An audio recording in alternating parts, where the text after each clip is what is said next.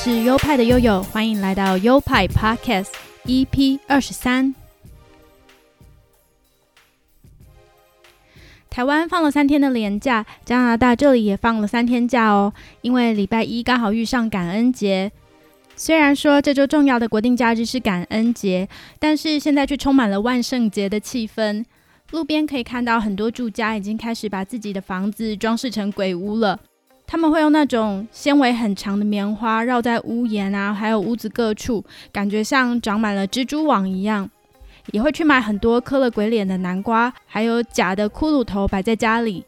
门口的草地上还会放一些小墓碑，真的蛮可爱，也很逗趣。商店当然也会有装饰，会摆放巨型的骷髅、充气的南瓜等等，都很可爱。另外，像学校啊，也都会有相关的活动，所以是一个气氛很浓厚的节日哦。那最近的天气也越来越冷了，气温开始在摄氏十度左右徘徊，家里已经开始需要开暖气了，真的是希望冷起来的时候不要太辛苦。那本周的大事呢，就是我跟朋友去餐厅吃日本料理，所以想透过这件事情来跟大家聊一下加拿大的外食状况。那废话不多说，我们就进单元。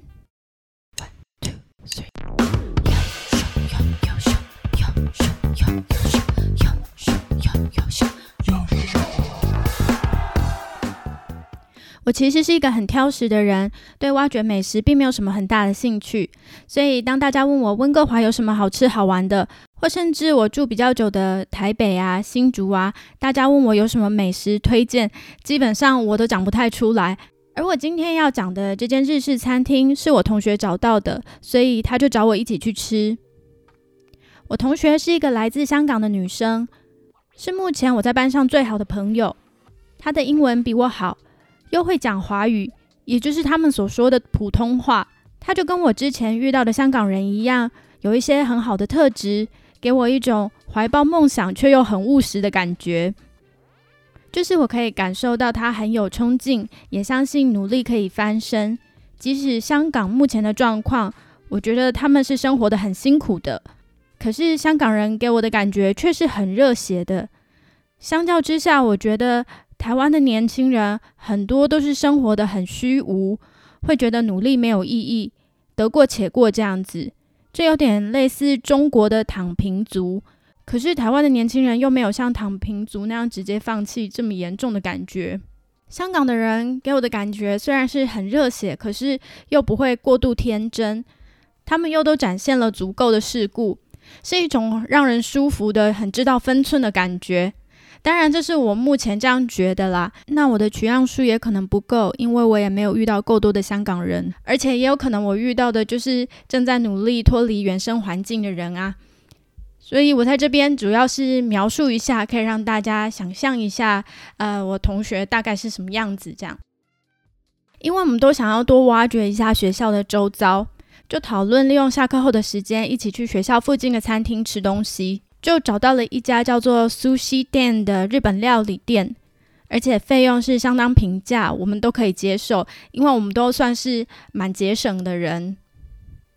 我原本以为 Sushi Den 就是寿司店的意思，就是那个音直翻，后来才知道 Den 是天空的天，应该翻作天寿司。Sushi Den 的位置在 SkyTrain 的 Stadium Chinatown。也就是体育馆中国城站的附近，在 Airport 街六零九号。我们放学后走一下下就到了。我们进去餐厅的时候是中午，进去的时候还遇上了一段小插曲。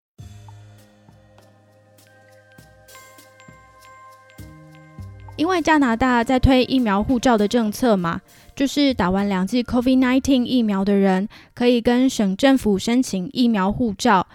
就是进入他们的网络系统申请，填写一些基本资料啊，还有其中一季的施打日期，几秒钟就会产生一组专属的 QR code。那把这个 QR code 存在手机里，进到任何需要疫苗护照的场所，只要秀出那个 QR code 就可以了。但是像我这样的国际学生就比较麻烦，要先跟省政府提出我在原本国家施打两剂的记录，而且要有英文版的。那这个资料在进入加拿大的时候就是要准备了。政府如果核可我在台湾打的两剂疫苗记录后，我就可以跟一般居民一样去申请疫苗护照。其实我在一个月前就提出施打记录的疫苗认证申请了，但是可想而知，旷日费时啦，哪次不旷日费时？所以我到现在都迟迟还没有办法申请到疫苗护照。而偏偏卑诗省政府，就是我所在的这个省。九月十三日开始，就要求许多的公共场所，像是餐厅啦、室内表演场所啦、电影院、健身中心、室内体育馆等等，都需要出示至少一剂的施打证明。而十月二十四号后，会要求两剂的完整施打证明。所谓完整的施打证明呢，就是打完两剂后要再间隔七天。由于我的申请根本还没有下来嘛，所以我就完全忘记这件事，而没有带到任何证明。而我的朋友他是有实打证明的，所以那时候以为糟糕了，难道就因为我的疏忽而让期待已久的用餐计划泡汤吗？但后来想到，我的手机有一个相簿是储存重要文件的照片的，因为刚来加拿大，有很多场合会需要填写或者是上传各种重要的资料。所以我就干脆拍下来存在相簿里了。这边我真的要很感谢我之前的工作同事跟老板，因为在那样的政治场域工作啊，步步都要很小心。那我的同事们就很细心，是很会做资料备份的人，所以之前的有一些习惯，我就会跟他们学习。那我就拿着我存放护照的照片跟实打记录的照片给那个店员看。他其实也没有仔细看，就瞄一眼而已，就放我们进去，真的是虚惊一场诶。不过后来想想，其实他们也是做生意的，太刁难应该也不合理吧。所以出示在原本国家的实打记录，有些店是可以通融的。进入餐厅以后，真的是觉得蛮兴奋的，因为看到店员们都是日本人，吧台厨师们也都是日本人。虽然他们都是讲英文的，可是可以看得出他们长相应该都是日本人，所以就觉得等下吃到的食物一定很到地。不过，其实菜单上除了正统的日本料理，也加入了加拿大人很爱的一些特别的品相，像是 California Roll 加州卷，这个是会包洛梨跟蟹肉的寿司。还有一种叫做 Dynamite Roll 的卷，它是包洛梨跟搭配鲑鱼。温哥华也很盛产鲑鱼，所以鲑鱼类的料理也很多。那我个人觉得，一间日本料理店的胜负就是要以生鱼片冻为指标，所以我点了生鲑鱼冻。我同学点的是牛肉炒面。他的理由很可爱，因为他觉得这比较难在家自己做出来，其他的料理他可以在家里做，真的是考虑很周到的人。然后我们还合点了章鱼烧。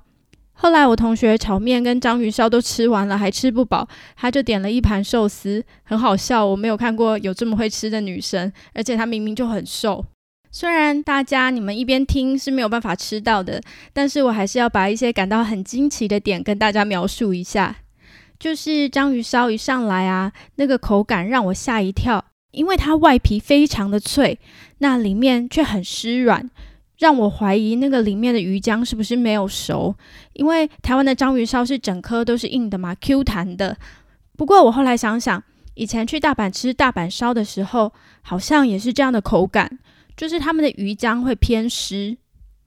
那章鱼烧整体的味道还不错，虽然外面的照烧酱跟美乃滋都有点太咸了，但是那个脆皮皮脆脆的，真的好好吃哦。我觉得虽然咸，但是那个咸度跟我去日本吃到的食物很像，所以应该可以算是很到地吧。那后来我的鲑鱼片冻饭上来了，有七大块的生鲑鱼，而且每一块都大概是两公分厚吧，真的很赞。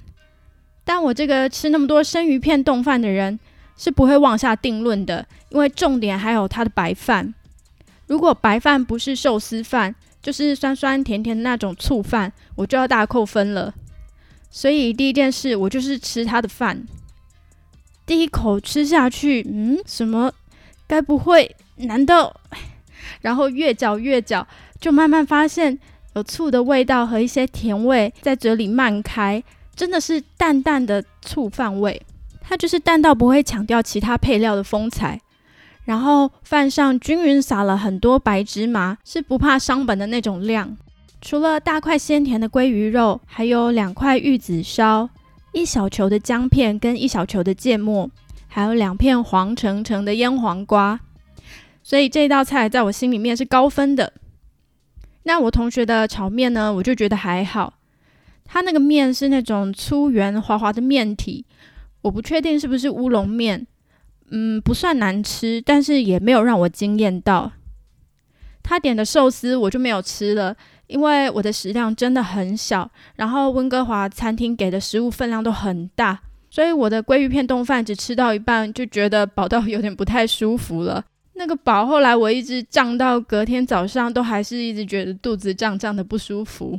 我真的希望我的食量可以再训练的大一点，因为食量小，身体就会虚虚冷冷的，很怕冷这样子，所以我就一直在增加自己的活动量，希望自己可以多吃一点。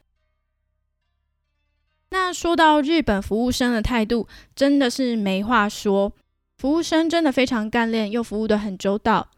那一开始是一个小女生 hold 全部的外场哦，就是她要包括检查疫苗护照啊。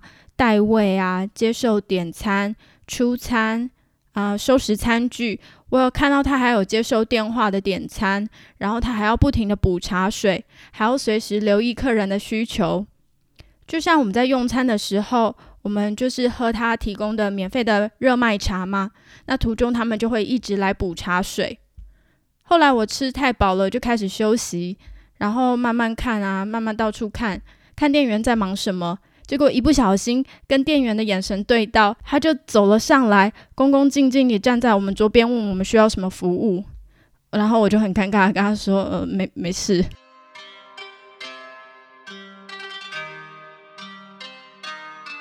店里的气氛很不错，他们会放一些日本老歌，不是日本演歌那种哦，是那种大概是一九七零年代的流行歌曲，有一点 disco 的风格的那种流行歌。不是 City Pop，是年代更早的那一种，所以感觉根本像是身处日本。那店内的客人，我以为会是日本人或是东方人居多，结果居然大多都是中年的白人大叔。他们不像商务人士，而是都长得高高壮壮啊，然后穿得很休闲的那种。我原本想说白人应该不会喝热茶吧，但是他们的桌上都是摆热麦茶。因为店家很贴心，所以他们有提供冰开水，但是其实那些白人都还是选择了热麦茶。再来说到结账的部分，在加拿大付钱最麻烦的是各种标价都不是标价，像在温哥华都还要自己再加上十二趴的税，其中五趴是全国性的联邦税，那七趴是省政府的税，会因为各省的规定不同而做调整。比如说到别的省，像是东部的安大略省，它就要八趴的税，所以加上联邦税五趴，他们就要付十三趴的税。像是在安大略省的城市啊，多伦多或是首都渥太华买东西，标价外都另外要再加十三趴的税，而在餐厅又通常要加上小费。目前的行情大概是税后的价钱再加十到十五趴的小费，这不是强制的，但是不付小费的观感很差，甚至有人去餐厅付账，他没有付小费就走了，还有店员追出来讨的。所以这样我们加一加，两个人的费用一共吃掉了三十八元的加币，大概台币的八百五十五元这样子。这样子的价钱，其实在加拿大已经不算是贵的外食餐厅了。它整家店的日式氛围都会让我想到在台湾的一些日式店家，像是在新竹必提的歌迷，好像周围的人都念歌魔，但其实那个店名是唱歌的歌，然后迷是棉麻的麻，下面在一个双口吕，那个字念迷。我一直觉得那里的东西虽然不太算好吃，又偏贵，但还是会去，因为那里的氛围很道地。菜色很多，也不是一般台湾的日式料理店会有的。然后他的餐呢，分量很大，也是会吃到很饱的那一种。会到歌迷餐厅里用餐的好多都是日本人，那店里工作的人员好像也都会讲日语。另外一家让我想起的是台北松山车站附近的咖啡屋。那间店不知道为什么，就是给人一种好有日式人情味的感觉，不是那种完美或是文青的咖啡店，而是小小暗暗的，但是整间店都弥漫着咖啡烘焙味跟那个烘焙的热气的咖啡小店。那里有 WiFi，也不限时，可以坐一整天，因为那边也点得到正餐，像是冲绳的塔可饭、咖喱饭，分量都不小哦。另外还有法式的吐司跟三明治，他们的三明治很简单，就是基本的蛋沙拉三明治，但是他们做的很好，所以很好吃，而且大概几十块而已，很便宜，是一个 CP 值很高的地方。店内的日本人也是很多，那除了店长以外，其他店员都是日本人。有一些小地方还可以感受到日本人的细腻，比如说。自助到白开水的地方有一个很大的保温壶，是提供热水的。这在冬天是一个很暖心的服务。另外，说到生鱼片冻饭，其实我最怀念的是新竹东门市场的海神。二零一五年，我在新竹选举团队工作，工作的步调很紧凑，只有午餐或者晚餐才可以稍稍放风。我会骑车到城隍庙附近，那个时候东门市场还没有复兴，还是破破旧旧的。海神也只是城隍庙附近街边的一个不知名的小摊位。他那时候卖的生鱼片冻饭很好吃，又很低价。那个时候生意就已经很好了。而在当时团队内刚好有人也很爱吃生鱼片冻饭，所以我就会帮忙一起买，然后进办公室一起吃。后来小摊就不见了。直到东门市场被市政府规划的很干净整齐以后，有许多摊商进驻，我才辗转知道，然后城隍庙附近的那个生鱼片小摊要搬进去了，然后才知道它有名字，叫做海神。现在它的生鱼片冻饭还是很便宜，而且上面会摆一块玉子烧，烫上他们的店名海神，整个就很霸气。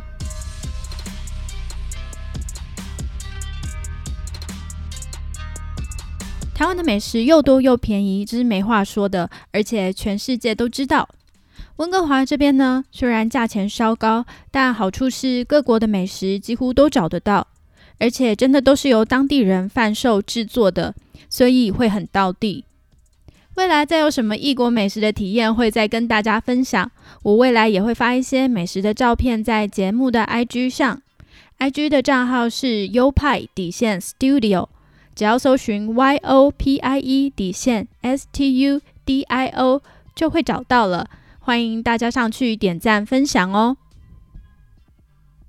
那本集的最后，再一次加拿大生存秘诀的小叮咛，就是目前来加拿大一定要准备施打 COVID-19 两剂疫苗的英文证明，落地了以后也要赶快上省政府的网站申请认证，因为那个流程真的是要跑很久。那有了认证以后呢，才能申请卑诗省的疫苗护照。第二个叮咛就是，最好重要的文件要拍照存证，包括我刚刚提的疫苗施打证明啊、护照啊等等。好的，那今天的节目就到这边喽。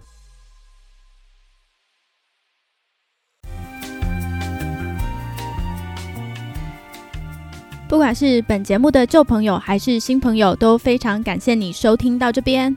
如果你喜欢的话，也欢迎你们分享给你们亲朋好友一起来收听。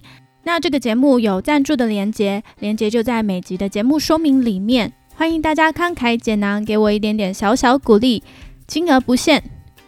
之后的节目还是会跟你们分享我在加拿大学习设计的经验以及日常生活的体验。如果你们还有兴趣的话，请持续关注。那现在我节目的更新节奏呢，大概是每周更新一集，这样感觉上好像没有隔太久。那我自己在录制上也不会觉得太过匆忙，可以好好的准备更丰富的节目内容。